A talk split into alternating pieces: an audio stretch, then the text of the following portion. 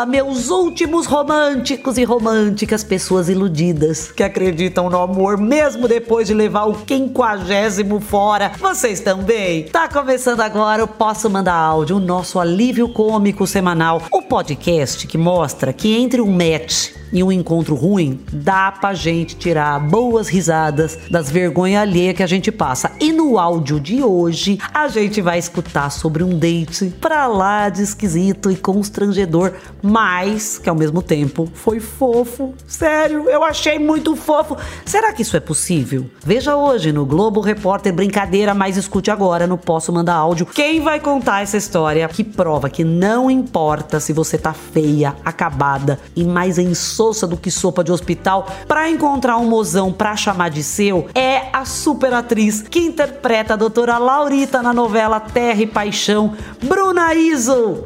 Dani, Bruna Iso aqui, tudo bem? Olha só, eu sei que você tem a melhor curadoria de dates fracassados desse Brasil. Então, posso mandar áudio? Por favor! E o nome do episódio é Internação do Amor.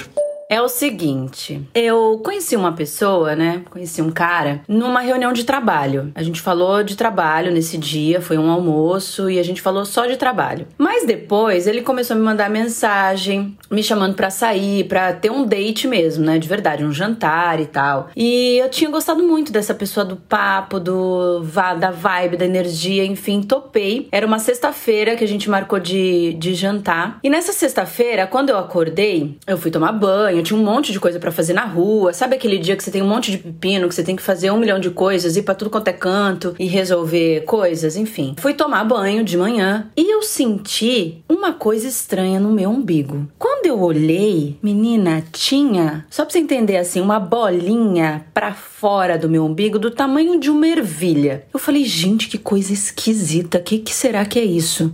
Ai, que aflição! Sabe o que é isso, né? Jade Picou mandou a gente tampar o umbigo e ninguém acreditou nela. Aí acontece umas coisas assim. Pá! Pulo uma ervilha do umbigo da gente. Não, eu, eu vou botar uma fita adesiva no meu agora.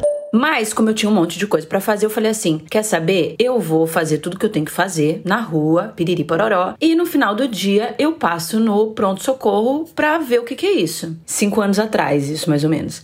Eu falei, gente, é, se fosse hoje em dia, eu jamais deixaria isso pro final do dia. Eu ia correndo pro hospital. Porque quando a gente vai ficando velho, a gente vai ficando com medo de morrer, né? Mas enfim, esperei final do dia. Quando eu fui pro pronto-socorro ver o que, que era aquilo, fiz uma ultrassom, o médico veio falar comigo e falou assim: olha só, Bruna, é, a gente vai ter que te internar e fazer uma cirurgia de emergência porque você tá com um cisto dentro da sua hérnia umbilical e ele saiu, né? E isso pode causar uma dor terrível se a gente não fizer essa cirurgia logo. Falei, gente, como assim? Era um dia normal na minha vida e do nada você internada? Enfim, fui internada no final do dia e fiz a cirurgia no dia seguinte. Só que nessa coisa de meu Deus do céu, socorro, você internada, tenho que fazer uma cirurgia do nada, eu esqueci de avisar o rapazinho que eu não iria ia jantar, né? Você viu aí? Vamos pensar positivo. Às vezes você não levou um ghosting. Às vezes a pessoa tá só internada fazendo uma cirurgia de emergência. Mas assim, se a pessoa sumiu tem mais de três anos, é, aí é bom dar uma olhadinha no IML também. No dia seguinte, depois da cirurgia e já tava meio, meio, né, grog, enfim, voltando da anestesia e tal, me caiu uma ficha. Eu falei, gente, deixa eu olhar meu celular. E aí eu mandei uma mensagem, falei assim: olha, desculpa, eu aconteceu isso, eu tô no hospital, eu vou ficar mais um dia aqui em observação, porque eu fiz uma cirurgia de emergência, aconteceu tudo do nada, de última hora, me desculpa, não sei o que tal. Aí ele falou assim: tá, mas é, em qual hospital que você tá? Eu falei: ah, tô no hospital tal, não sei o que tal. E até então tava sozinha, né? Meu pai tava para chegar, para ficar comigo ali um pouco. E menina, eu sei que assim, sabe quando você tá no hospital assim, toda cagada, toda assim, você tá assim, no seu pior, na sua pior versão. Você tá assim, pálida, descabelada, é, com a cara oleosa, é, sem tomar banho, toda desmilinguida, meio com aquele avental de cirurgia. Que pavor.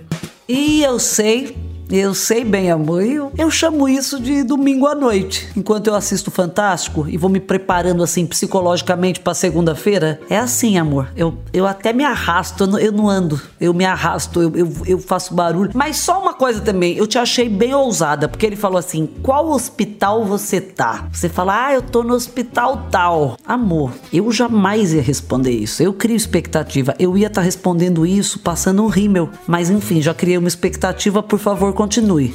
Esse homem não me aparece no hospital com flores. Eu tinha visto ele uma vez na minha vida. Eu não sabia onde enfiar a minha cara, Dani. E na sequência chega o meu pai e eu não sabia explicar quem era aquela pessoa. Meu, ficou assim, ah, sabe aquela situação e aqueles, aquelas conversas assim, né?